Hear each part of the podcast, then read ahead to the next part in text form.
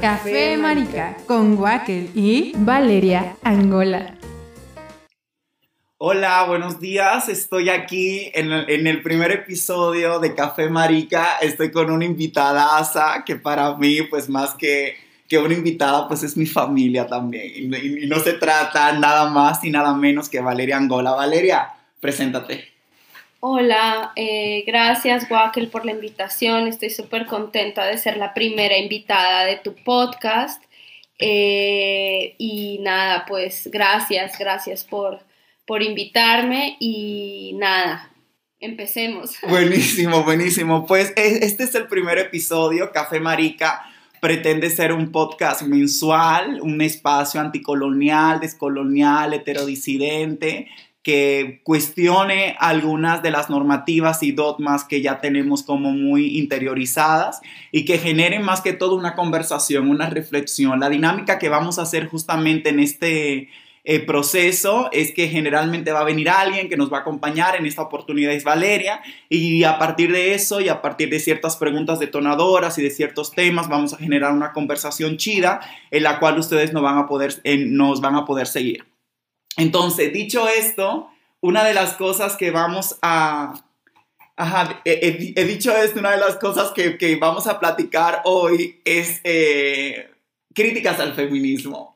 Valeria ha sido una de las principales, bueno, activistas, forma parte junto conmigo y otras compañeras de Afrontera y ha sido una de las principales que ha hecho algunas críticas fundamentales al feminismo, ¿no? Entonces nos estamos reuniendo en la mañana de hoy eh, con un cafecito que nos estamos tomando para hacer algunas críticas justamente a este movimiento y a esta teoría que nosotras pensamos que nació muerta porque justamente nació de la modernidad y de la colonialidad, o sea, entendiendo que el feminismo es una teoría que se suscribe dentro de la razón blanca eurocentrada, pensando en Yuderquis Espinosa, y justamente a partir de eso vamos a generar una crítica. Y quiero, Valeria, pues que tú empieces, que, que, empecemos un poquito platicando sobre nuestra, eh, nuestra experiencia en el feminismo y cómo fue que en algún momento nos ubicamos ahí, luego decidimos salirnos de ahí y a partir de eso comenzar a generar algunas críticas y que vayamos enumerándola para que la gente que nos esté escuchando pueda ir como siguiéndonos, ¿no?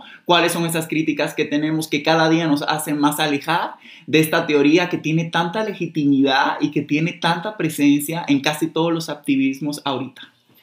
Sí, pues eh, bueno, valga la pena mencionar que este es el primer café que me estoy tomando eh, después como de 10 días aproximadamente de no haber tomado café, entonces significa mucho esta tacita el día de hoy. Y pues, pues sí, yo, yo comencé eh, igual que muchas mujeres seguramente, acercándome al feminismo a raíz de eh, poder entender de cierta forma por qué estaba amando de la manera en la que estaba amando. Eh, muchos de ustedes, muchas de ustedes sabrán que bueno, si me siguen, ah, y si no me siguen, háganlo ahorita. Eh, ajá, que yo pues tuve una relación muy violenta no, y no fue solamente una, fueron como tres o cuatro relaciones súper violentas. Yo me sé esas historias. Son súper eh, dramáticas, este, porque pues sí, eh, habían pues sentimientos demasiado intensos, demasiada violencia. Eh, y pues yo eh, me encontraba en un, punto atrapada, no podía salir, no podía terminar y me preguntaba por qué, o sea, por qué estoy amando de esta forma y por qué me cuesta tanto trabajo poder soltar, ¿no? Y, y poder desear otro tipo de, pues, de relación o, o sí, pues de relación, ¿no? Entonces, eh, me acerqué al feminismo a raíz de esto, a raíz de esas experiencias violentas con estos hombres y eh, digamos que la respuesta que el feminismo me dio me sirvió en ese instante para tomar una decisión eh, y la, decisión de, de, irme, ¿no? Y de salvarme, literalmente salvar mi vida, ¿no? Porque yo creo que eh, pude haber sido una cifra de feminicidio. O sea, definitivamente eh, eso, eso pudo eh, haber causado esa relación. Pero poco a poco, disculpen ustedes también la tosecita, de pronto acabo de salir también de, del COVID. Y resulta que pues poco a poco empecé a avanzar, ¿no? Como en otras teorías porque, eh, claro, mi primer acercamiento fue como a, este feminismo de Coral Herrera y de Marcela Lagarde. Blanquísimo. Donde, hablan del amor, eh, de la autonomía. De la sororidad. Eh, ajá, y de, lo, que el amor es el opio de las mujeres y no sé qué. Y yo, y yo estaba completamente convencida de esto, ¿no? Eh, y, digamos que entender eso desde esa perspectiva, dije, no, yo soy mucho más que una relación amorosa, yo merezco llevar a cabo mis, mis proyectos, yo puedo sola, yo soy independiente, soy una chingona, y eso fue lo que básicamente este, eh, hice, ¿no? Entonces eh, pasó el tiempo y me fui acercando a otras teorías feministas porque también en medio de todas estas reflexiones sobre esas relaciones, yo también pensaba, bueno, es que el racismo está ahí también presente en, medio de esa violencia que yo vivía. O sea, estos hombres me violentaban por ser mujer, ¿no? Entre comillas, pero por ser la mujer que soy.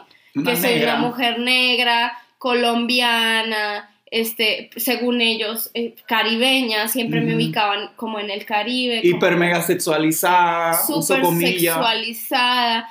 Y yo decía, pero qué pedo, ¿no? O sea, porque ellos están asumiendo siempre que yo soy coqueta y yo no he hecho nada. Porque están asumiendo que a mí me gusta la verga si yo no he hecho nada, o sea, solamente por cómo me veo, ¿no? Entonces, este, eh, y, yo quisiera saber... la verga está bien también. Y quisiera saber ellos cómo me ven para que ellos asuman que eso eh, me gusta a mí, ¿no? O sea, tan solo por... Bueno, en fin, entonces empecé como a, y dije, no, esto tiene también que ver con el racismo, porque, porque también las formas en las que fui violentada tenían que ver con la forma en la que me movían, la forma con la que bailaban, la forma en la que yo era yo, mi cuerpo en el espacio, mi cuerpo en movimiento en el espacio y cómo yo también decoraba mi cuerpo, decoraba me refiero a la ropa, ¿no? Entonces, bueno, eh, después de eso, este, eh, empecé a acercarme a estas teorías feministas negras y eh, eh, digamos que la perspectiva se amplió un poco, ¿no? Se amplió un poco el hecho de este, acercarme o bueno, entender cómo esas otras violencias suceden, ¿no?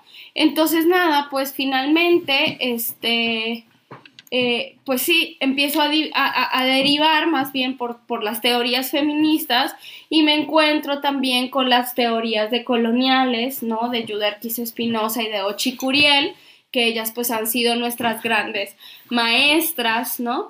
Este, eh, y eh, empiezo a cuestionar todas esas verdades que ese feminismo de Marcela Lagarde, de Coral Herrera. Blanco. Blanco, me había dicho, ¿no? Y, también muchas verdades que el feminismo negro también me había dicho, ¿no? Entonces, pues empiezo a divagar, a divagar, no, a derivar, perdón, y, y, llega un punto, además, pues nutrida de conversaciones con otras personas, con otros hombres, otras mujeres, personas como Wacken, no binarias, de la comunidad LGBTQ+,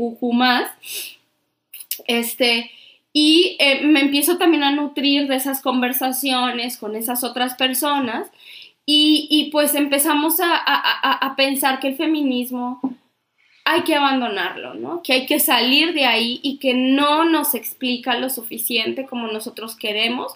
Reconocemos que venimos de ahí, pero ya no queremos estar ahí, queremos crear otras cosas, queremos crear otras posibilidades. Y bueno, esa es la historia resumida en no sé cuántos minutos pasaron, tres, cuatro. No, maravilloso, Valeria. Yo creo que es súper importante y algo que nosotras hemos aprendido también de, de, del feminismo del tercer mundo, de los feminismos descoloniales, poscoloniales, es decir, de aquellos feminismos que no son blancos, es que siempre hay un cuerpo situado, hay una localización del cuerpo, una política del cuerpo, donde se escribe, se habla, se enuncia y se vive desde una carne y desde una experiencia, y no hay mayor conocimiento político que el conocimiento aquel que, que surge desde las vivencias que tú has experimentado, ¿no? Y también, pues a mí me ha pasado eso y rápidamente quisiera yo como contar un poquito ah, e, e, en, el mismo tono de Valeria cuál ha sido pues mi experiencia.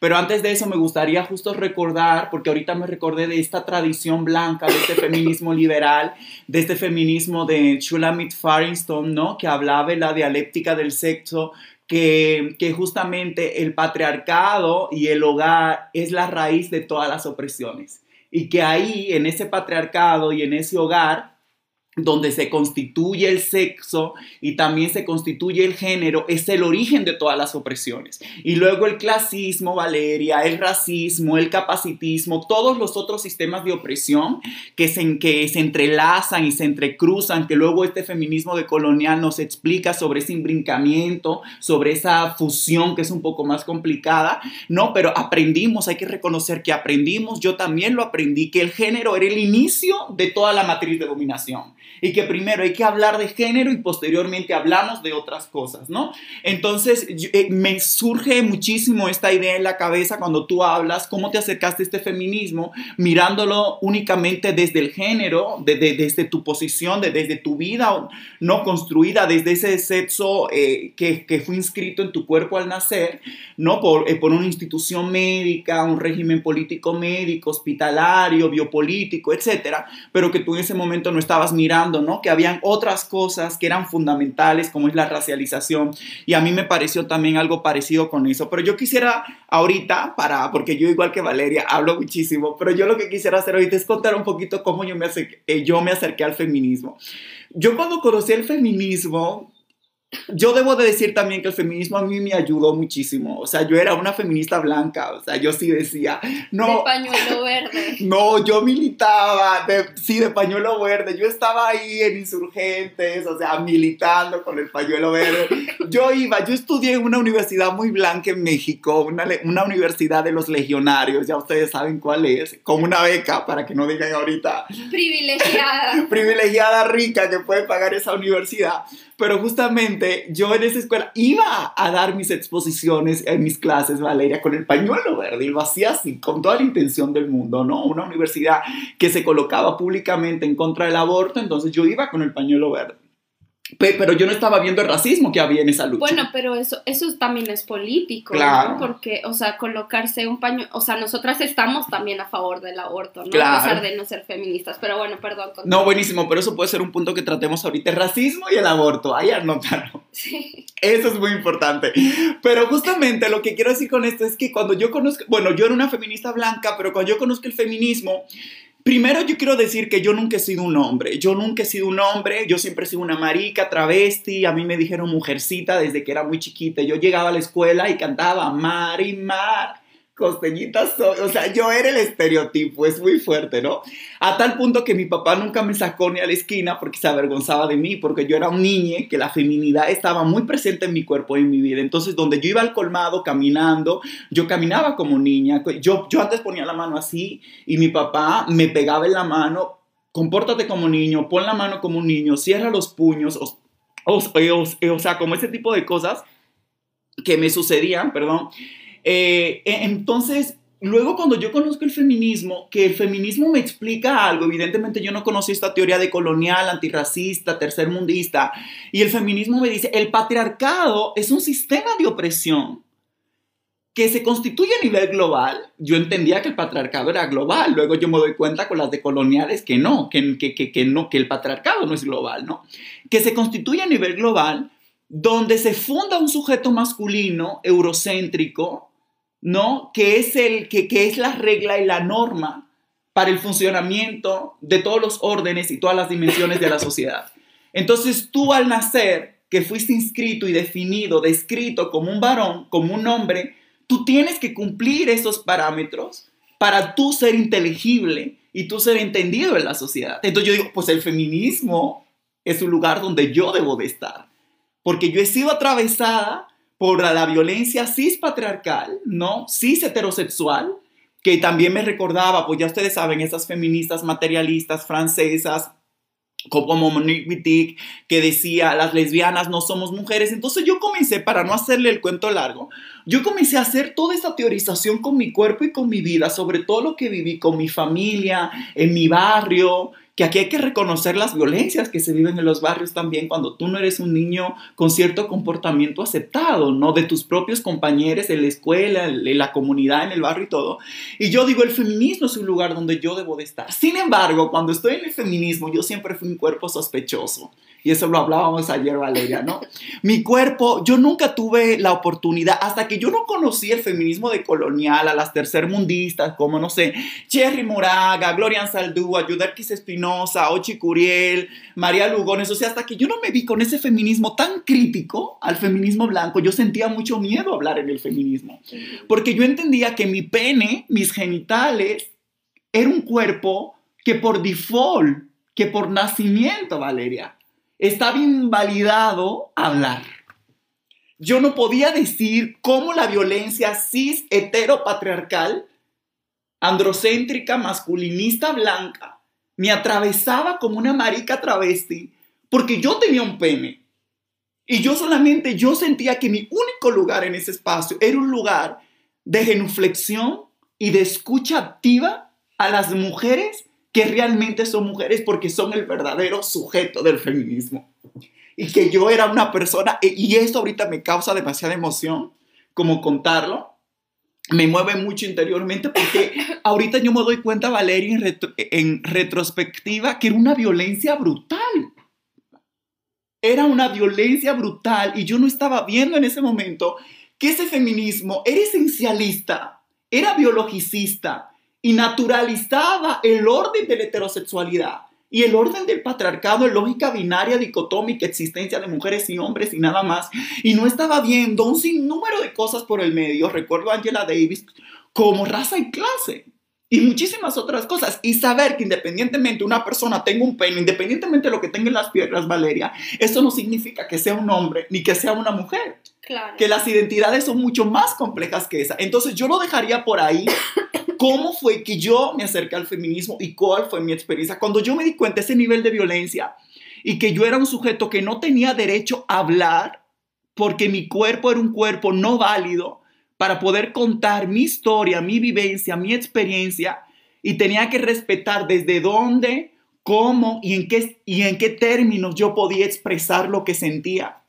Me di cuenta que el feminismo es un lugar profundamente violento ¿no? Y aquí muchas personas se preguntarán, sí, pero hay feminismos, porque siempre nos dicen eso, Valeria. Sí. sí. hay feminismo, ahí lo vamos a notar también, o sea, pero hay un feminismo blanco hegemónico, pero hay muchos feminismos, que el postcolonial, que el comunicatario, incluso hasta se inventan un feminismo interseccional que no existe, pero hay, sí, pero ahorita vamos a hablar sobre eso. Entonces yo lo dejaría aquí, Valeria, para comenzar a enumerar, quiero que enumeremos entre las dos críticas al feminismo. Ok pues para mí una de las primeras críticas, y ahora que hablas de tu experiencia como un cuerpo, entre comillas, de hombre, justamente tiene que ver con, con ese tema. Número uno, los hombres. Porque este, eh, yo no soy un hombre, definitivamente no lo soy. En, en, ningún término, ni por experiencia, ni por cuerpo, ni por nada. Sin embargo, muchas de las personas que quiero y muchas de las personas que más admiro y aprecio son hombres, ¿no? Y uno de esos hombres es mi hermano.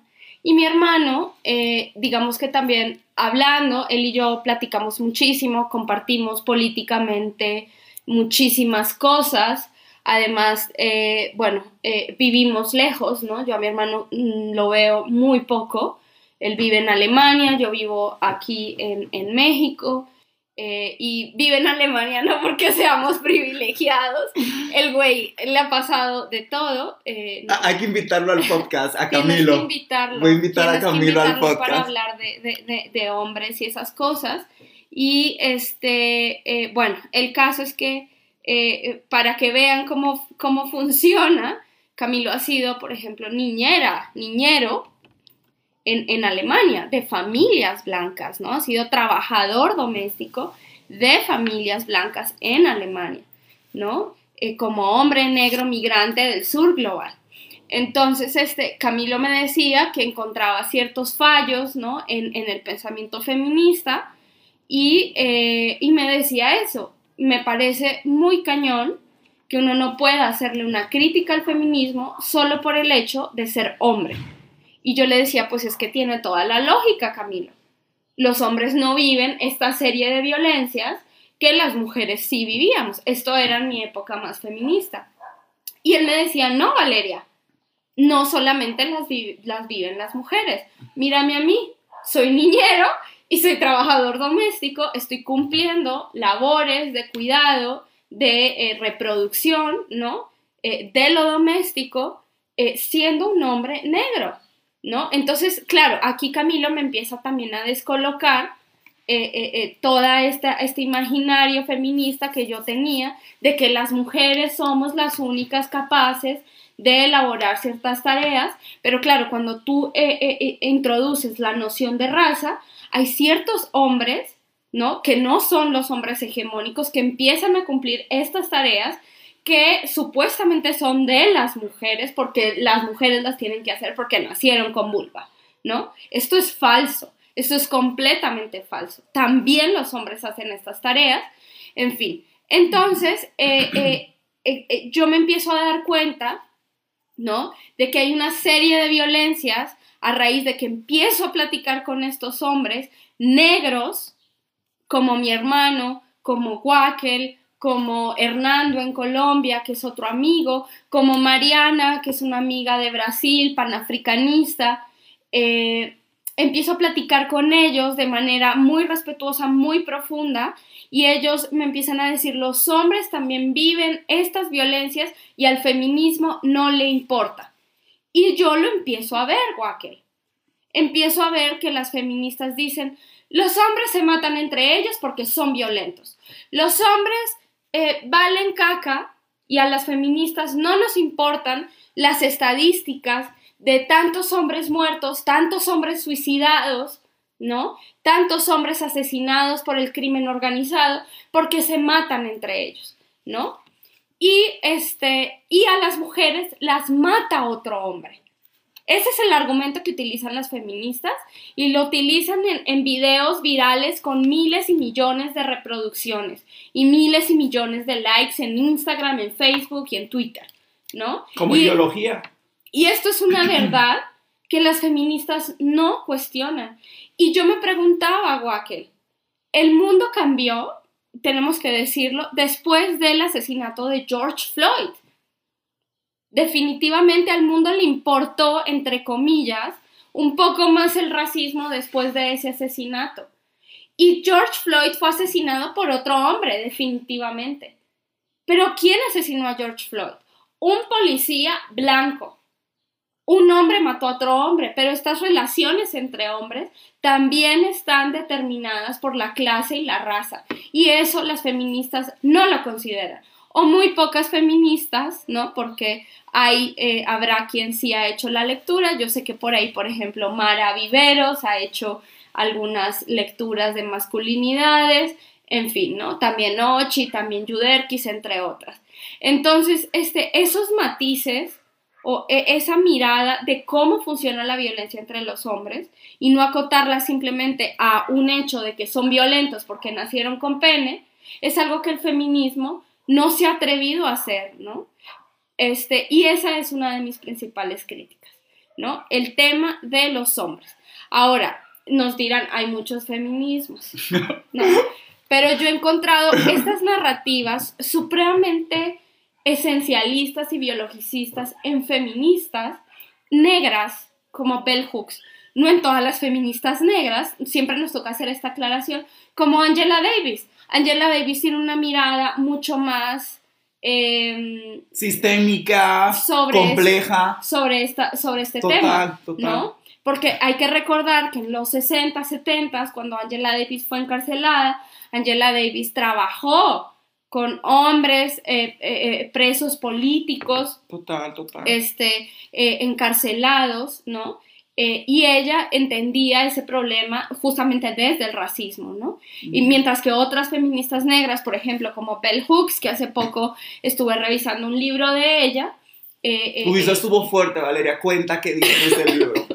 Pues sí, Bell Hooks más o menos lo que, está, lo que dice es que los hombres también tenían una especie de poder dentro de la esclavitud y que ellos, al igual que los hombres este, blancos, amos, eh, podían, digamos, poseer a las mujeres eh, como eh, su propiedad, violándolas y agrediéndolas de formas sexuales, entre otras, ¿no? y, y, yo me pregunto sobre esta narrativa, ¿no? Me pregunto si eso realmente fue verdad, ¿no?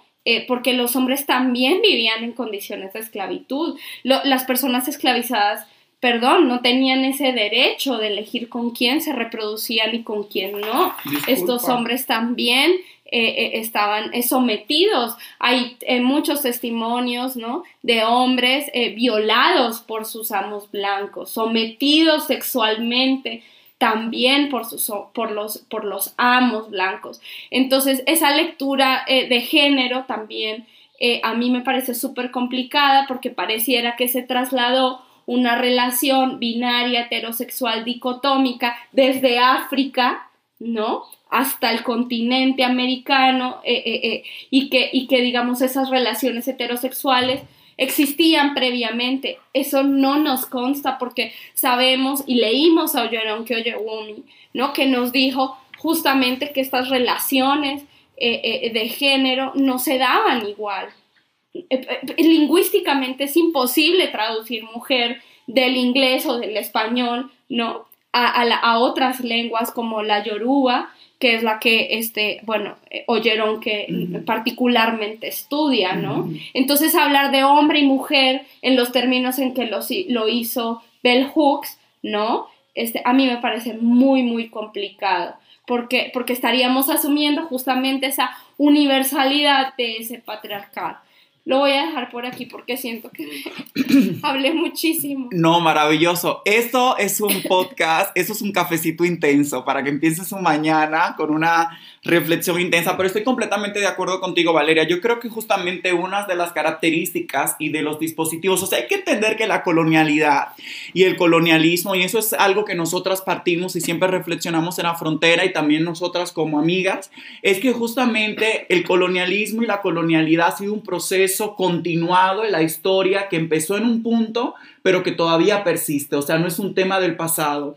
Y creemos que esto de esta violencia epistémica, que es una violencia que tiene que ver con la colonialidad del saber, que impone una razón global, que dice cómo es el mundo, eh, cuáles son las relaciones de género en todos lados, cuáles son las relaciones sociales en todos lados, independientemente que estemos en República Dominicana, China o, en cualquier lugar de Europa, eso es una violencia epistémica, eso es una clase de colonialidad del saber.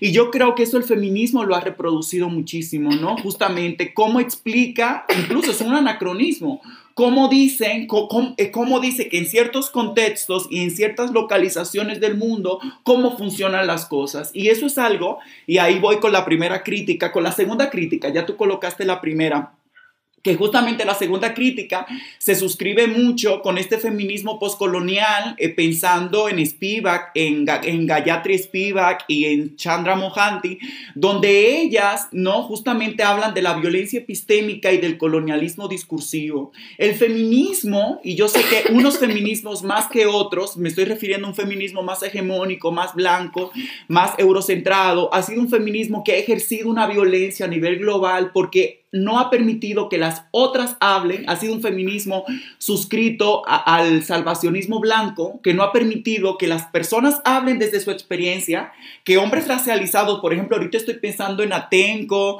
estoy pensando en muchísimas comunidades que están en resistencia, Valeria, frente a mineras, poderes transnacionales, que no se entienden la lucha sin la complicidad con los niños y con sus pares hombres, varones.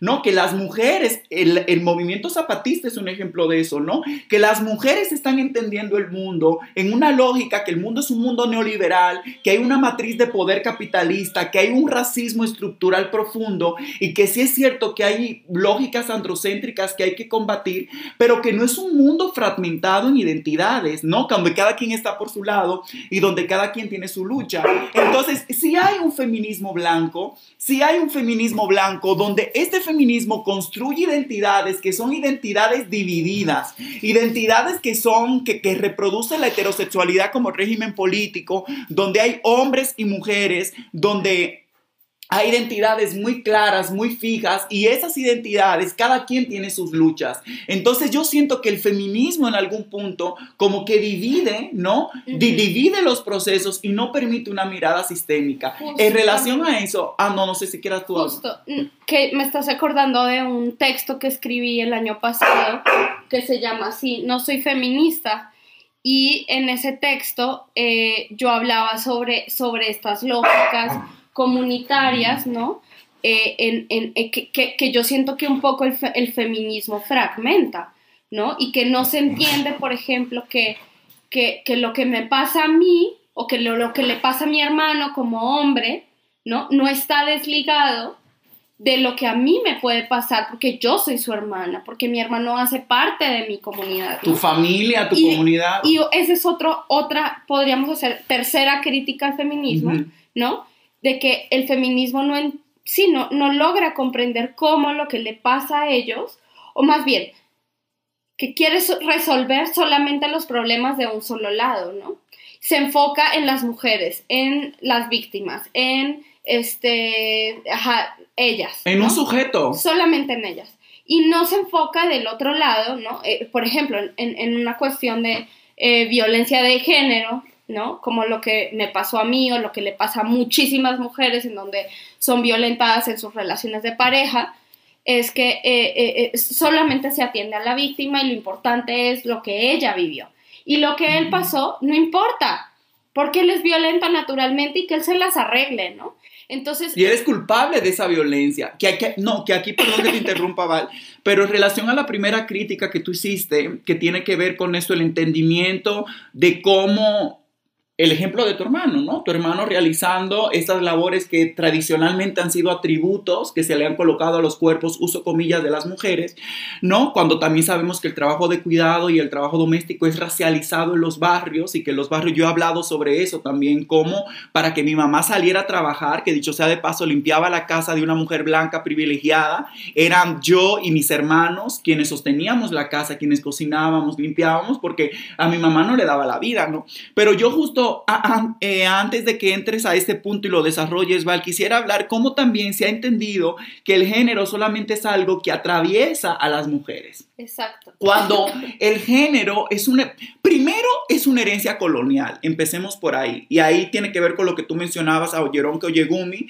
¿no? Y que yo aquí quisiera poder eh, pensar como, cómo el género fue una identidad que era propio Aquí podemos pensar en los códigos de Burgos, por ejemplo. Genial. Ajá, en los códigos de Burgos, cómo el género era propio de subjetividades blancas. O sea, el género, el sexo son identidades que forman parte de la blanquitud y que son exportadas a cuerpos racializados con el colonialismo. ¿Y cómo se exportó eso, Guaquel? O sea, con dolor y genocidio. Me parece súper importante que podamos eh, investigar y ponerlo en términos más claros como ese dispositivo del género lo interiorizamos desde el comienzo, estas leyes, a través de la ley. Del derecho, de las normas. ¿Cómo? Leíamos hace poco, eso para mí fue como una iluminación, en el reciente libro, en el más reciente libro de Ochicuriel, El golpe de Estado, eh, sobre la sentencia 168-13,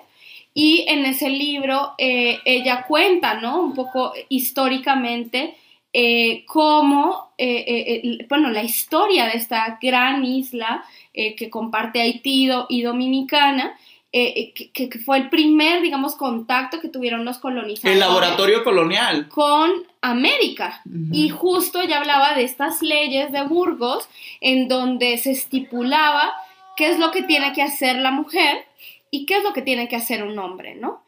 eh, y si no se cumplía, pues hay pena, ¿no? Porque toda ley trae una penalización, las leyes son para eso. Entonces, vemos también cómo, eh, digamos, se regula este comportamiento de cómo debe ser la relación hombre-mujer, ¿no? Eh, desde esta instancia superior de, bueno, no, en ese momento no es el Estado, ¿no? Eh, todavía no se podría hablar de Estado, pero desde un poder colonial que después se convierte en Estado, ¿no? Entonces, eh, eso es eso es súper importante, porque antes de eso, esas reglamentaciones o que las mujeres se quedaran en casa, como decía esta ley, y que los hombres salieran a trabajar, que esa es justamente una relación este, de género patriarcal. Y, y, y, hay que decir algo, Valeria, perdón que te interrumpa, y que ahorita me acuerdo al feminismo blanco de Kate Millett, que escribe en política sexual y también eh, la mística de la feminidad de esta Betty Frida, me acuerdo, porque justamente históricamente el feminismo blanco, aquí yo quiero aclarar, porque ahorita le vamos a hacer la crítica a los otros feminismos, que ahorita estamos hablando más desde un feminismo hegemónico blanco que hace este colonialismo discursivo hacia el tercer mundo, ¿no? Pero justamente en estos textos que se han convertido en la Biblia del feminismo y que incluso yo creo que son los textos que permitan que germine el terfismo, a nivel global y como está sucediendo en México. Yo me he dado cuenta personas que eran muy chidas y que se hicieron TERF, Valeria, leyendo la mística de la feminidad y, la, y, política sexual de Millet, ¿no? Que justamente estas mujeres dicen, somos oprimidas, el patriarcado nos oprime, el mundo es binario porque reproduce la lógica binaria de Occidente, todo está partido en dos y no hay nada más, privado y público. Nosotros estamos en el espacio privado, doméstico, los hombres están en el espacio público con la participación. Queremos esa igualdad, queremos esa inclusión, queremos ese puesto de trabajo, ¿no? Y somos oprimidas y reproducen esa, o sea, ¿quién tenía? Perdónenme, pero estar en el espacio privado depende que lo diga, pero eso puede ser un privilegio. ¿Cuántas veces? O sea, perdóneme, las mujeres esclavizadas, Valeria, nunca han estado en el espacio privado. Y esto el feminismo negro hace genealogía sobre eso y el feminismo decolonial también. O sea, quienes están en el espacio privado también se ha convertido en un privilegio, ¿no? Y aquí hay que recordar, por ejemplo, en la pandemia, que siempre lo decimos en todos lados, Val, justamente como hay feministas del Colegio de México, francesas incluso, que trabajan en el Colegio de México, que literalmente dando clases por el Zoom y pasa, uso comillas, la empleada doméstica, la sirvienta, la trabajadora del hogar y uso comillas, perdóname, pero esa persona está limpiando en otro hogar, o sea, y justamente ahí se da cuenta algo que el feminismo siempre ha negado y tiene que ver con ese concepto súper racista, que es la sororidad, que es súper racista, niega, Valeria, niega las relaciones de poder que hay entre mujeres, porque universaliza la identidad mujer como si fuera una hermandad, haciendo la secta, y niega las diferencias y la opresión que ejercen mujeres privilegiadas de Polanco, a quienes hombres racializados les recogieron la basura todos los días y cuyas mujeres secuestraron a mujeres racializadas de este país durante la pandemia diciéndole, no te vas a ir de mi casa durante esta pandemia porque no voy a poner a mi familia blanca heterosexual en riesgo. con tus entradas y tus salidas. Entonces, eso ha sido siempre históricamente, ¿no? Y yo lo que quería decir en el inicio, y perdóname, que tiene que ver con esto, eh, es que este ejemplo de Camilo a mí me parece demasiado potente y me acordé de Rita Segato, porque es que justamente entender el género como algo que atraviesa solamente a cuerpos que son leídos uso comillas, naturalmente como mujeres, es un error impresionante. Porque es que las relaciones de género como dispositivo colonial exportado de Occidente, ¿no? Y por la heterosexualidad como régimen político, también atraviesa otras subjetividades, como los hombres, varones racializados, que perdóname, pero que cuando los europeos, malditos europeos, llegaron a este territorio, no era leído como hombres, Valeria. Los hombres eran los blancos, eran varones y hembras. Literalmente, la lógica era del, del dimorfismo sexual. ¿no? Porque eran más cercanos a los animales, no tenían almas. Recuérdense ahí en los debates de Sepúlveda, por ahí, por esas zonas de Chile ahorita, no existía el Estado todavía, donde literalmente decían, ¿tienen alma los negros? ¿Los indios tienen alma? ¿no? Eh, porque eran, eh, eh, estaban fuera de lo que se considera humano. Entonces, el género, y aquí va esta crítica que quiero hacer, creo que es la tercera crítica, el género, Valeria, es blanco, el género es humano, y aquí quiero, de nuevo me voy a mover un poco a María Lugones cuando habla de la colonialidad de género. El género blanco, el género es humano, solamente inscrito en subjetividades blancas. En consecuencia, yo entiendo, Valeria, que el feminismo y los feminismos en plural reproducen voluntaria o involuntariamente la lógica de género. Y yo creo que una teoría blanca que reproduzca y no se, o sea, y no se largue de la lógica de género, sexo-género, y la reproduzca, aunque haga matices, Valeria, aunque diga, sí es racializado, sí que es comunitario, sí que, que, que, que considera la modernidad y la colonialidad, sí, sí, sí, sí, se insiste en este punto de partida del género y del sexo, entendiendo esto como categoría eminentemente coloniales impuestas con violencia, Valeria, yo creo que eso lo hace moderno y blanco. Y eso es una razón por la cual hay que abandonarlo, ¿no? Y aquí con esto cierro, que yo sé que Rita Segato también ha sido muy cancelada, eso no significa que, que yo quiera aclarar aquí, Valeria, nosotras leemos a todo mundo. O sea, nosotras no es como, ay, fulanita de tal, cancelada. Incluso hasta Marta Lama se la leemos, ¿no? Y estamos de acuerdo con muchas cosas de Marta Lama y con otras no. Exacto. Entonces no cancelamos como el pensamiento. Pero a mí me parece la crítica de Marta Lamas, que muchas feministas se le pueden arriba. Yo sí creo, Valeria, que hay hombres negros racializados, subjetividades racializadas, que han sido víctimas profundas del patriarcado, entendiendo al patriarcado, Valeria, como un pacto de la blanquitud y de, y de, y de la colonialidad que ha sido impuesto para ser entendido, inteligible en la sociedad. Y aquí yo voy a decir un testimonio personal. Yo recuerdo muchas veces, Valeria, llorando. Yo era muy chiquite, que yo decía, Dios, ah, ah, porque eso mi papá me lo decía. Muchacho, mi papá me decía, cada vez que me, que, que me expulsaban de una escuela, mi, en mi, en mi papá me decía, muchacho, ¿por qué no eres un niño normal? Y yo me crié con esta frase durante mucho tiempo. Y yo por mucho tiempo, yo decía, Dios mío, pero ¿por qué no soy normal? Llorando, ¿vale? ¿Por qué no soy como Wagner, mi hermano? Mi hermano. O sea, ¿por qué no soy normal? ¿Por qué no me comporto como un normal? ¿Por qué no hago las cosas que hacen, no? Entonces, luego yo me di cuenta, luego, luego, luego conocí el feminismo, luego me di cuenta que el feminismo era súper violento y me salí, pero luego yo me di cuenta ahí, Valeria, que si yo por mucho tiempo deseé ser heterosexual, y ser un hombre. Porque yo me di cuenta que si yo era heterosexual y yo era un hombre, yo iba a dejar de sufrir muchísimas violencias que yo estaba viviendo que me hacían mi vida de cuadrito. Un ejemplo como que me expulsaran en un solo año escolar de cinco escuelas diferentes.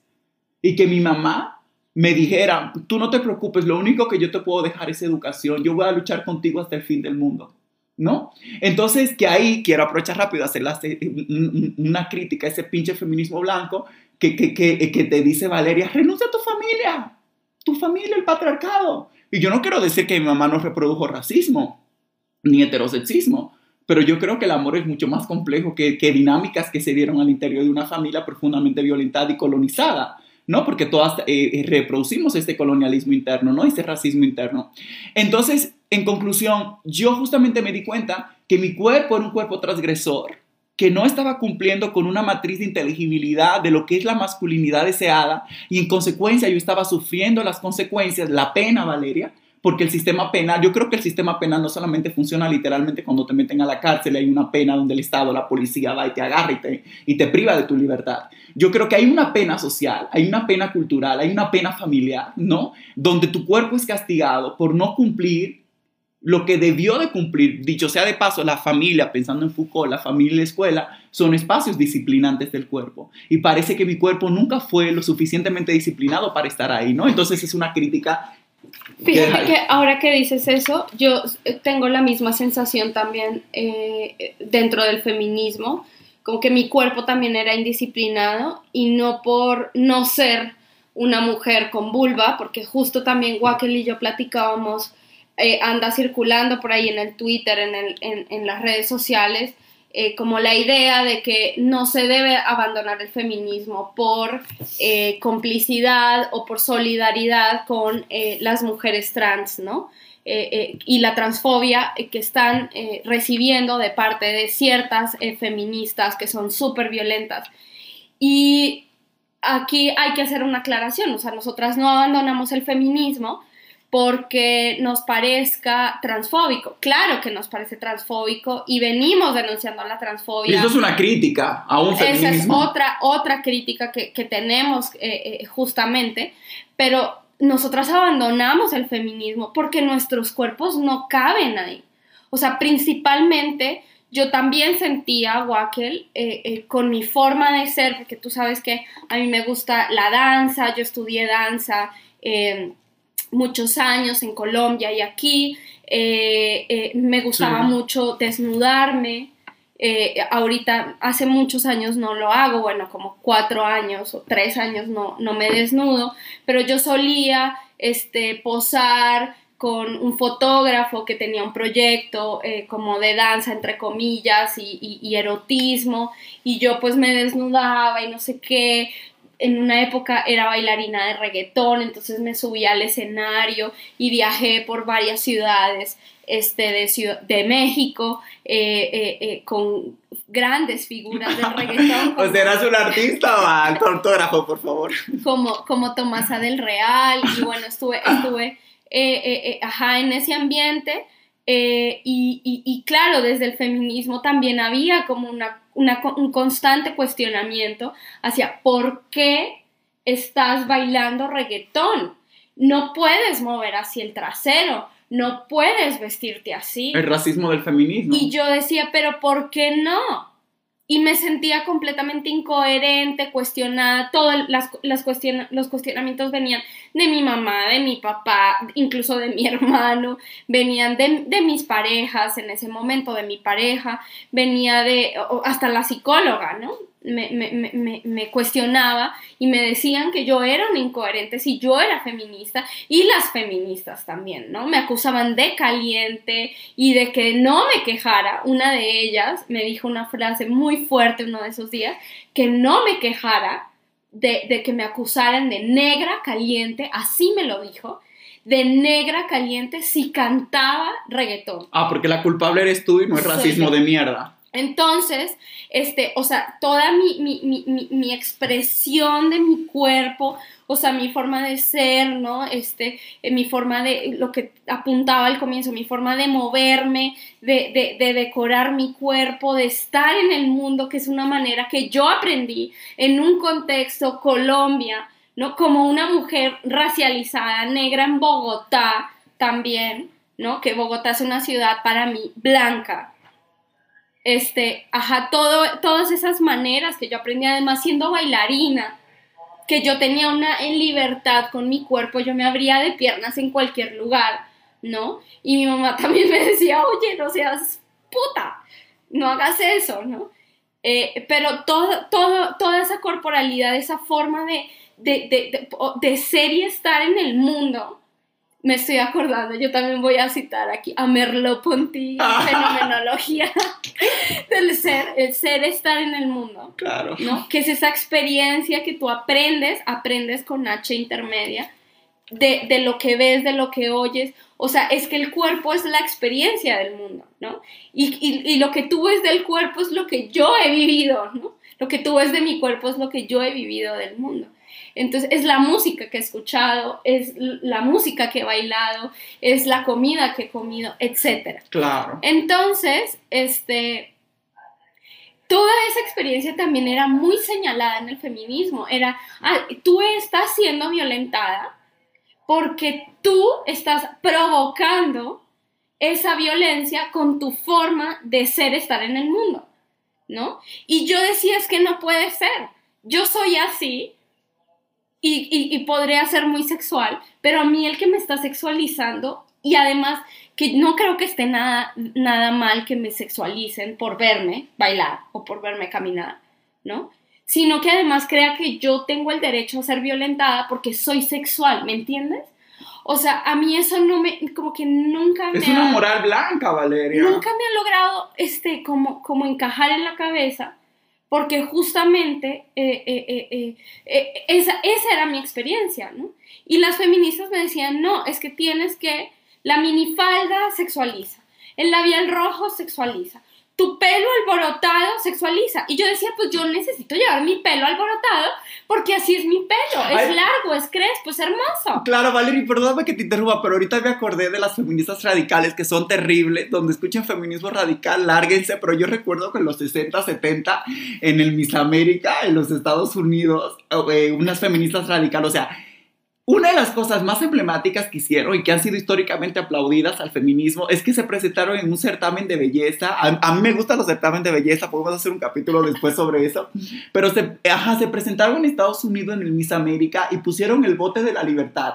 Ajá, como el bote de la libertad le llamaron así y comenzaron a tirar ahí objetos que ellas consideraban que era opresión para mujeres.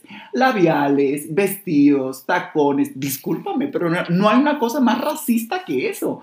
Un tacón y un labial para ciertos cuerpos puede ser liberación. Cuando la ama estaba en la plantación, Valeria, con labiales, con tacones y con vestido, muchas mujeres esclavizadas y maricas también racializadas, que no eran humanas, soñaban con tacones y con vestido porque eso significaba una existencia otra en el mundo. Y ahí este racismo del feminismo también blanco. Paula, Paula de Guiluz.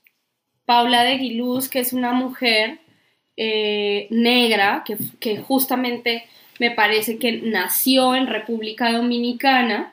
Ella era una mujer esclavizada que consiguió la libertad. eh, la verdad no recuerdo exactamente cómo, pero a Paula la enviaron a Colombia, Cartagena, porque justamente fue acusada de brujería 70 millones de veces. Y de hecho, el tribunal de la Santa Inquisición terminó por quemarla viva porque la acusaron de bruja. ¿Por qué?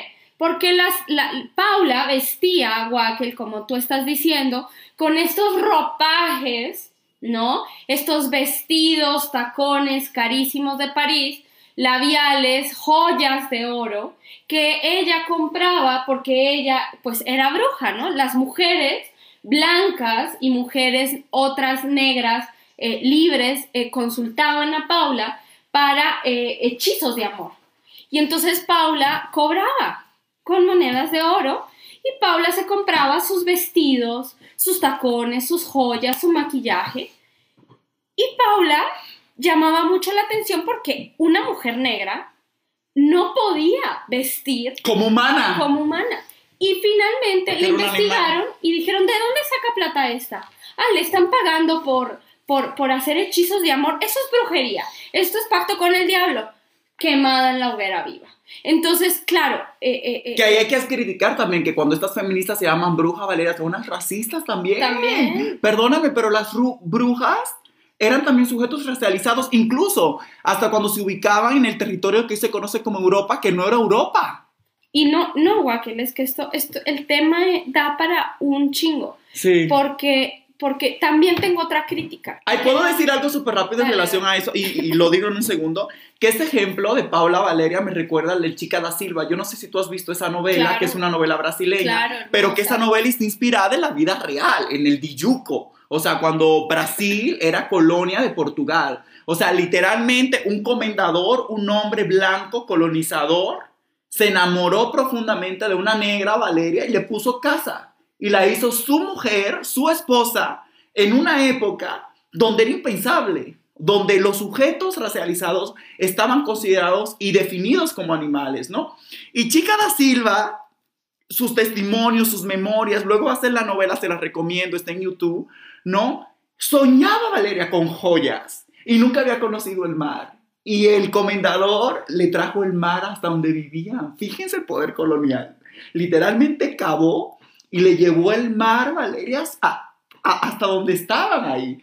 Chica soñaba con vestidos, con joya, de verse hermosa, maravillosa. Yo recuerdo que ella, por ejemplo, yo recuerdo como si la conocí, pero que chica cocinaba, la gente esclavizada comía comida que era de personas esclavas, que no era, que, que no era comida, ¿no? Pero los dulces y los postres que ellas mismas realizaban, mujeres racializadas y hombres también, ¿no? Que, que también trabajaban en el espacio doméstico, no lo podían probar. Ella decía, yo quiero probar, o sea, cocinando algo toda la vida sin probarlo nunca porque se le, se, se- le era prohibido.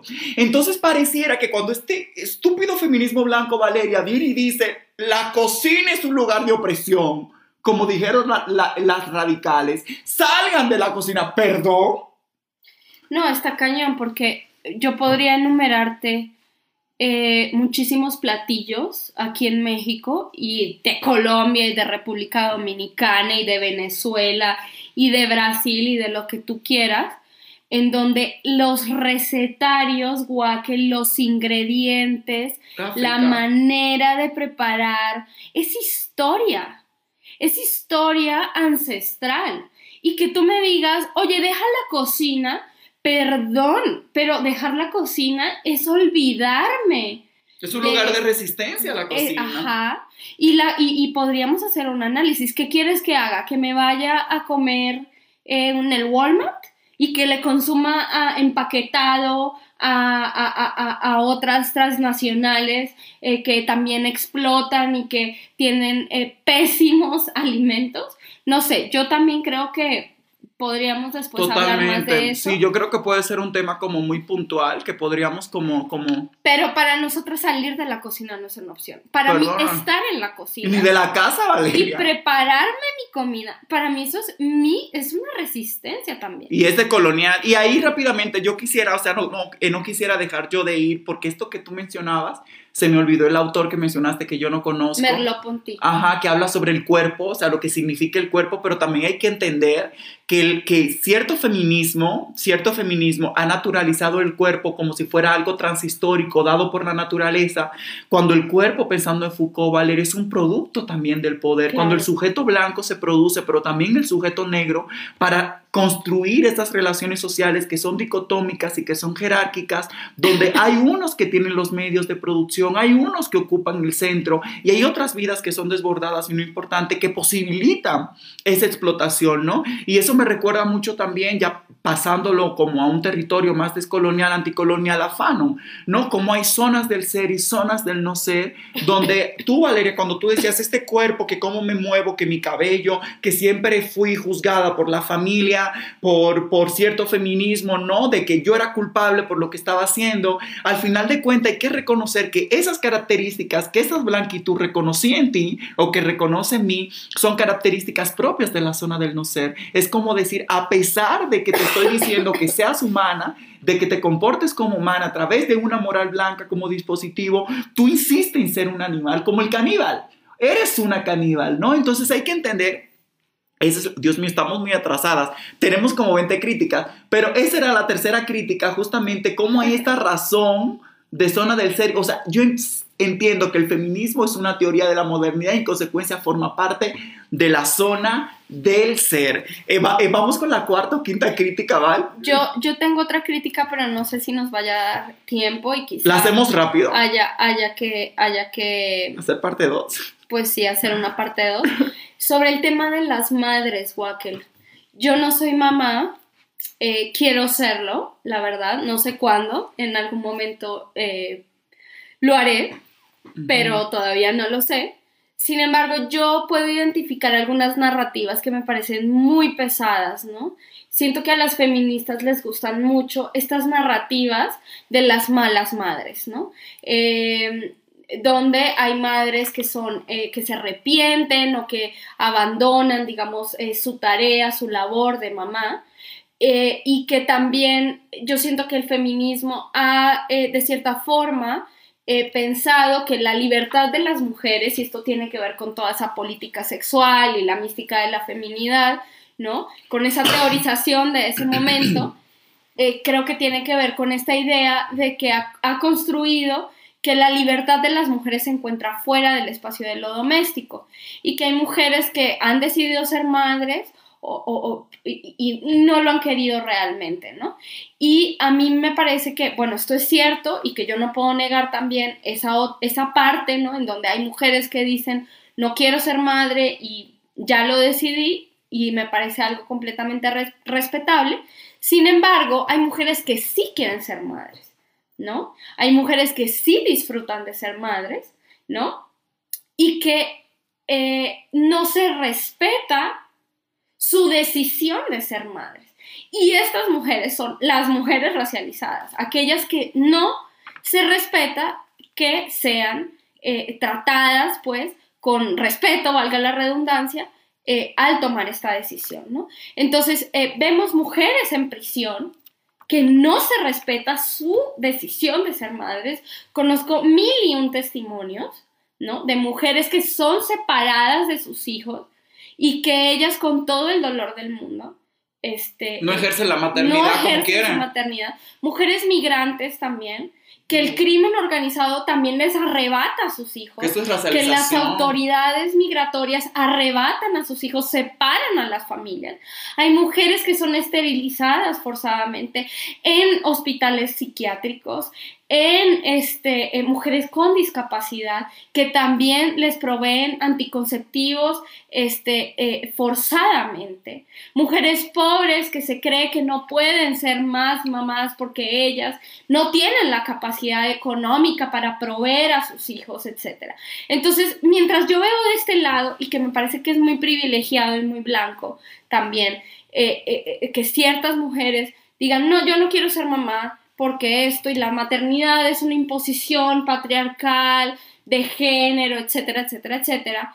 Por el otro lado, Wackel, yo estoy viendo mujeres que desean ser mamás, ¿no? Por las razones que, que sea. No me, no me quiero ahondar, meter en ese tema del deseo y de dónde viene el deseo, pero mujeres que ya son mamás, mamás, que quieren ser mamás y que son que, se- que, que están imposibilitadas de ejercer esa maternidad porque hay un montón de circunstancias súper violentas que tienen que ver con el racismo y con este sistema económico de mierda que no pueden ser felices al lado de sus hijos, ¿no?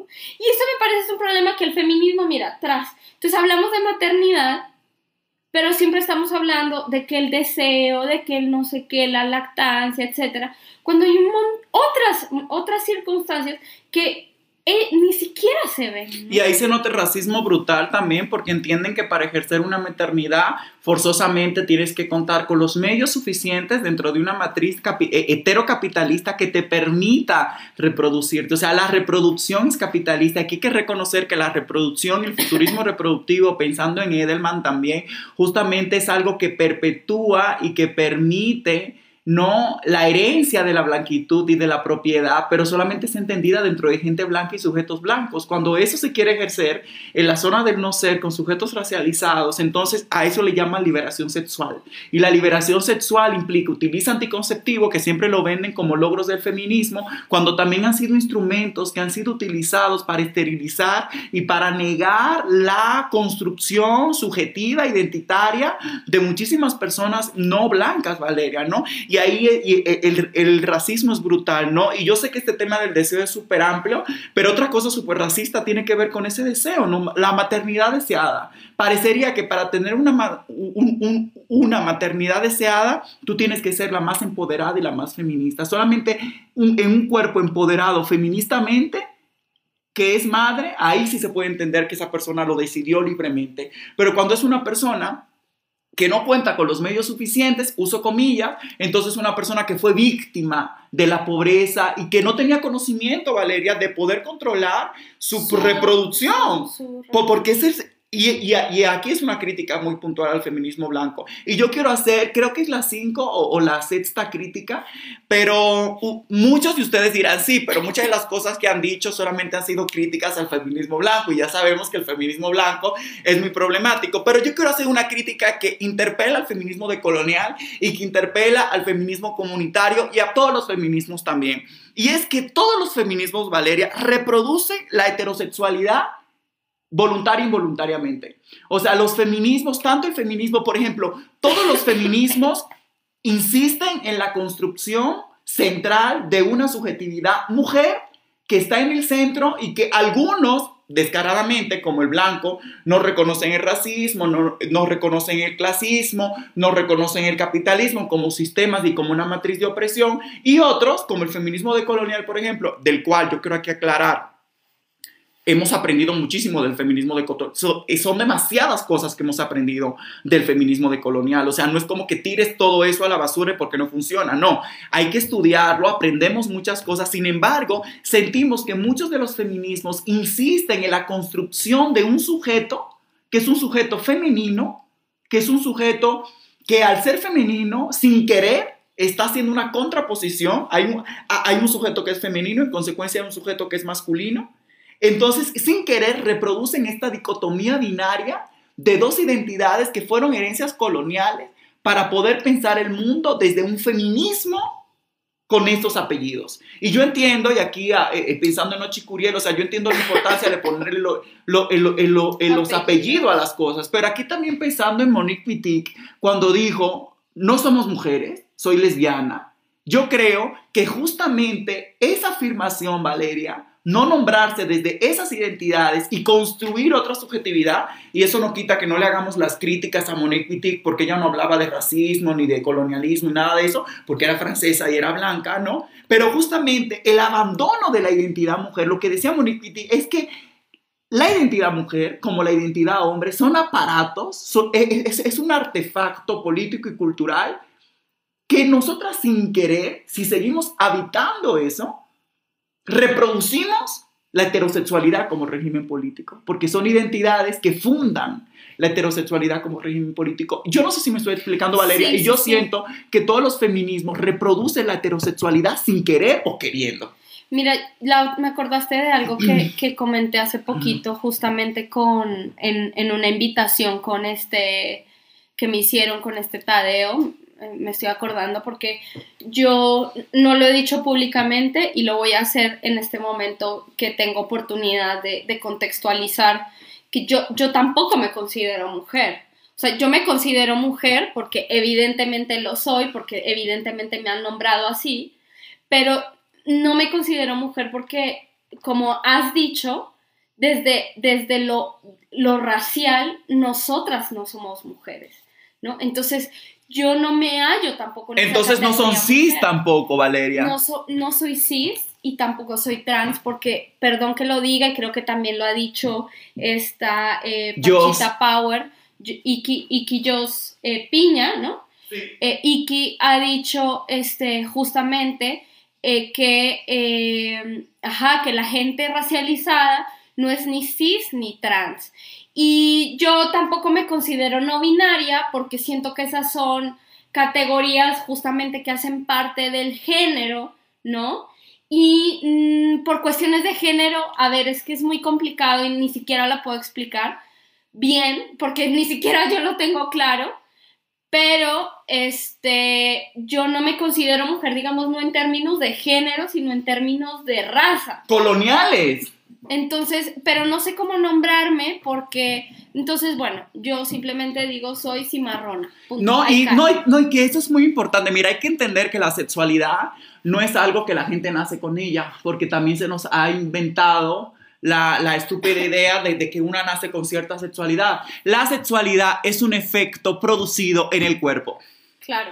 La sexualidad se construye sobre el cuerpo como efecto. Entonces yo, eh, cuando tú dices, Val, estoy hablando que no soy una mujer en términos de raza, es que justamente no te estás colocando desde este feminismo que habla del género y del sexo desde la sexualidad, como si fuera algo separado de la racialización, porque la racialización funde el sexo y el género también. No hay sexo sin racialización y no hay racialización sin sexo, porque es que se co-constituyen como una herencia colonial, Valeria. Claro. ¿No? Entonces ahí, en ese punto, hay que entender también que cuando hablamos de género y cuando hablamos de sexo, forma parte de una subjetividad blanca que fue impuesta a cuerpos racializados para humanizar a los calibanes del mundo, a los condenados de la tierra, pensando en Fanon. Tengo otra crítica. Dale, dale, dale, porque tenemos como 5, 10 minutos y acabamos. que le voy a llamar disque este, colonización del pasado. Eh, esta crítica no es mía únicamente, la leí, la retomo de eh, una corriente que me parece fenomenal, que también podríamos hacerle muchas críticas. Sin embargo, esta crítica que hacen las Africana Womanism al feminismo negro es justamente que el feminismo negro y en general otros feminismos toman figuras del pasado, figuras de mujeres que nos parecen relevantes, empoderadas, entre comillas, empoderadas, mujeres eh, políticamente organizadas, despiertas, etc. Y las traemos al presente y las reivindicamos como feministas. Esto es algo que hacen las feministas. Lo hizo, Wackel me, compartió un post hace poquito de, no me acuerdo, eh, que trajeron así a Cleopatra. Cleopatra, Nefertiti, o sea, gente así del año uno la hicieron feministas y dijeron que toda la vida las mujeres luchan. Perdóname, pero a mí no me consta que sean mujeres. Exacto, entonces ese anacronismo es muy complicado porque no sabemos eh, eh, a ciencia cierta si podríamos llamarlas mujeres y mucho menos llamarlas feministas, ¿no? Entonces esta, esta, esta constante equivalencia que hace el feminismo entre vulva eh, igual a mujer, igual a feminista, sin importar el tiempo y el espacio, nos parece súper complicada y esta es una crítica que hacen también estas mujeres del Africana Womanism, porque eh, e, el feminismo negro también ha hecho eso con mujeres como Rosa Parks, mujeres como eh, Ida B. Wells, eh, entre otras, ¿no? Como Sojourner Truth. Sojourner Truth es un referente, este, bueno, desde ahí digamos que se empieza a trazar esta genealogía de feministas negras pero hay otra, Harriet Tubman, ¿no? Eh, que es la, la, del río Combahee, la que, lidera, lidera, esta, esta, gran eh, expedición, ¿no? Eh, en donde libera como 700 personas esclavizadas. En fin, hay muchas este, mujeres que por supuesto son figuras demasiado importantes eh, eh, eh, en, la cuestión del antirracismo, pero las reivindicamos como mujeres feministas. Y hay que tener en cuenta, Wackel, y me, estoy acordando un poco de tu intervención del comienzo cuando hablabas del pañuelo verde en el puño, cuando ibas a, a tus clases en la universidad, que no es lo mismo nombrarse feminista hoy en día o hace 10 años que hace 700 años o que hace 50. es que no existía. si no existía hace 50, si no existía hace 700, ¿por qué estamos hablando de mujeres que existieron hace 700 años como feministas? ¿No? Y porque, eh, eh, digamos que el día de hoy tiene una carga social, cultural nombrarse feminista, muy distinta a la de hace tú siete años en tu universidad. Incluso las blancas.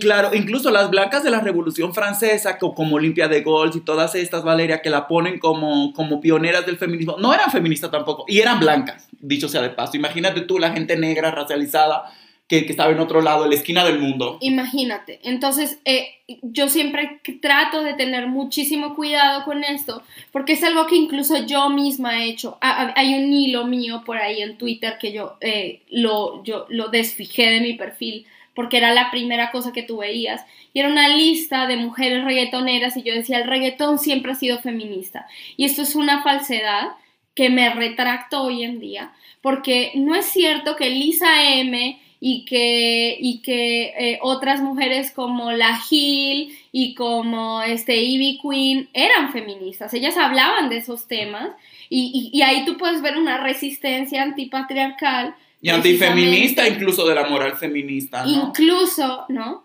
Eh, muy importante en esta música, pero hay que aclarar, ellas no son feministas porque nunca se nombraron así y que yo me tome el poder sobre ellas de llamarlas así, es colonización, es una, es una colonización epistémica. Es violencia epistémica. Es violencia. Entonces, bueno, yo me retracto y siempre trato de hablar sobre estos, estas cosas. Buenísimo. Y de que tengamos cuidado porque es algo que el feminismo suele hacer muchísimo.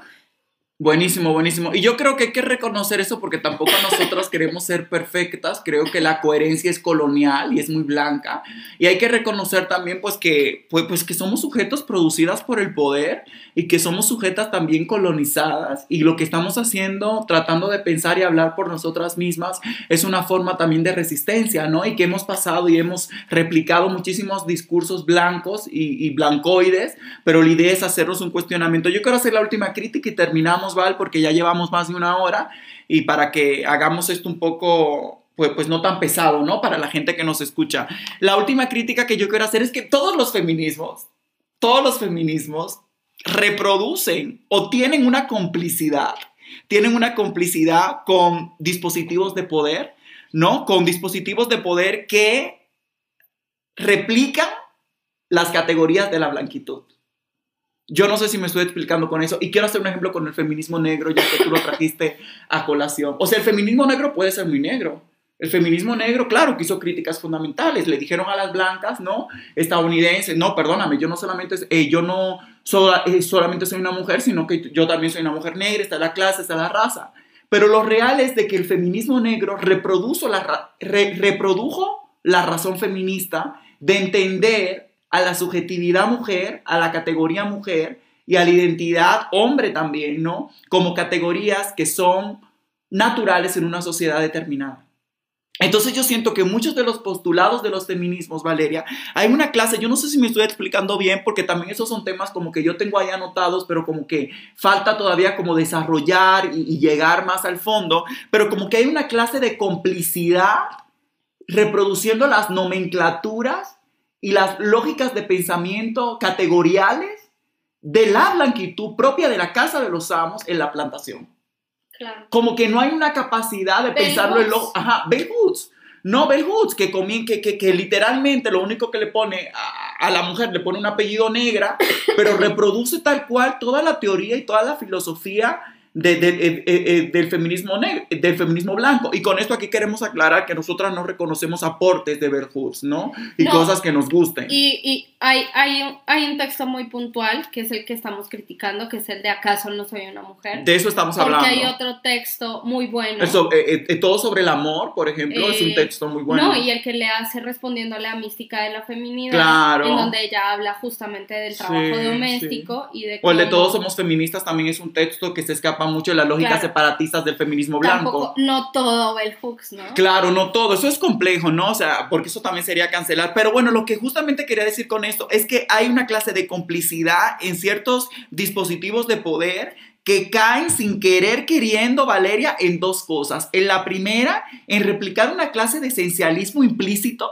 Hay un esencialismo transfóbico que es como muy tácito, que te dice, no, yo soy una mujer porque nací con una vulva, uso comillas. Pero también en, otros feminismos, Valeria, que no son blancos, hay una clase de esencialismo implícito de la categoría mujer. ¿Sabes? Y, es como si es negra, si es tercermundista, si no es lo mismo estar en China que aquí y utilizan ahí como muletilla la interseccionalidad, ¿no? O como comodín, diría Ochi Curiel. Pero al final de cuentas, como que hay una clase de esencialismo muy por debajo de la mesa sobre ciertas categorías y no cuestionan en sí mismo por qué existe la categoría y no solamente eso, las relaciones de poder que esa categoría construye a nivel planetario, ¿no? Y la segunda cosa que quisiera mencionar es que también sin querer queriendo, Valeria, no, no sé si naturalizan, pero dan por hecho la diferencia sexual y la diferencia, cuando el discurso de la diferencia también es un discurso blanco, eso puede ser otro episodio, y dan por hecho también ese otro dispositivo. No sé, Val, ya nos pasamos, ya un 17... Hay una última crítica, pero creo que no nos va a dar tiempo y ah. hay que dejarla para... Una, parte 2. El punitivismo. El punitivismo. Yo creo que es una gran crítica que hay que hacerle al feminismo, sí. Eh, porque el feminismo ha sido liberal, estatal, carcelario, eh, Súper colonial racista, el feminismo. Yo creo que el feminismo nació, yo, e, el, el feminismo, Valeria, y con esto ya concluimos, quiero decir dos cosas, tres cosas, rápido. Una, el feminismo es la teoría de las amas, porque es la teoría que le permite a las mujeres que ejercen un poder racial y un poder colonial y una complicidad de la blanquitud ocupar un lugar de opresión en el mundo. Y con esto yo no quiero decir, incluso oprimiendo a varones racializados y negros, porque las feministas también, ese feminismo blanco, estoy hablando ahorita ya de un feminismo blanco, ¿no? Es la teoría que permite justificar su poder, la reproducción de sus relaciones de poder y colocarse en un lugar de subalternidad. Es el único espacio, Valeria. Por eso Hillary Clinton, invadiendo a Medio Oriente y a Medio Mundo y dando eh, lecciones y directrices en la OTAN para que invadan el mundo y generen guerras, o el Fondo Monetario Internacional con todas esas mujeres lideresas empoderadas que están en esos espacios, ¿no? Es la única teoría que permite que Hillary Clinton utilizar el feminismo como una de sus propagandas políticas más importantes en su campaña. Entonces el feminismo es aquella teoría, y perdónenme, pero tememos de dudar de cualquier movimiento y de cualquier teoría que pueda ser utilizado por la blanquitud como un lugar de subalternidad y opresión. Una teoría que realmente sea de la liberación, Valeria Angola, que sea utilizada por Hillary Clinton, sorry, pero tengo dudas. Total. Incluso, aunque estemos hablando de diferentes feminismos, al final de cuentas se sigue utilizando ese mismo nombre, ya luego le ponemos los apellidos, para poder hacer una reivindicación del neoliberalismo y de la explotación a nivel global y planetario. Segunda cosa súper rápido, con esto nosotras no queremos, no estamos diciendo que no hay androcentrismo, creemos que el patriarcado es blanco, que tiene un apellido, que el patriarcado no es universal, y creemos también que el feminismo le ha servido y nos ha servido en cierto momento, ahorita ya no, pero que el hay muchas cosas que se pueden rescatar. Sin embargo, sí, eh, sin embargo, lo que sí queremos dejar dicho es que no es la teoría de la liberación, porque es una teoría de la liberación que se suscribe y que parta desde las mujeres, aunque sea negra, indígena, blanca o lo que sea, parte desde un lugar, desde un esencialismo explícito o implícito y parte desde un lugar erróneo, ¿no? Dos. Y por último, yo quiero terminar con, con, un aporte que hace María Lugones, nos gusta mucho María Lugones, que María Lugones habla sobre la epistemología de la frontera. Y ella dice que la epistemología de la frontera sirve para cruzar mundos. Entonces yo creo que hay que, a- a que, hay que comenzar a cruzar mundos, Valeria. Ayer estábamos en el feminismo, era un mundo, cruzamos este y, y- estamos pensando en otras cosas, ¿no? Que, que- que nos complejicen más y que pueda explicarnos nuestra realidad. Y por último, estamos hablando desde nuestra experiencia totalmente. No sé si quieras decir algo finalmente, Val. No, ya, ya creo que se dijeron muchas cosas. Creo que nos debemos eh, una conversación más larga, larga en relación al tema del punitivismo. Y nada, pues gracias por invitarme. Te deseo mucho éxito en tu podcast. Gracias, Val. Seguro te vamos a tener invitada en varias ocasiones para hablar de cosas que nos pasan en Twitter o por ahí. Y nada, muchas gracias por escuchar este primer episodio y espero que su cafecito o tecito hubiera estado rico y hasta la próxima. Bye. Esto fue Café Marica. La creación, dirección y conducción es realizada por Wackel Channel. Arroba Channel Wackel en Instagram y en Twitter como arroba Wackel J. Druyard. La producción, la edición y la postproducción es realizada por Scarlett Estrada. Arroba Scar China en Instagram. Portada, arte y diseño a cargo de Saúl de León. Gracias por ser parte de este episodio. Nos vemos en el próximo.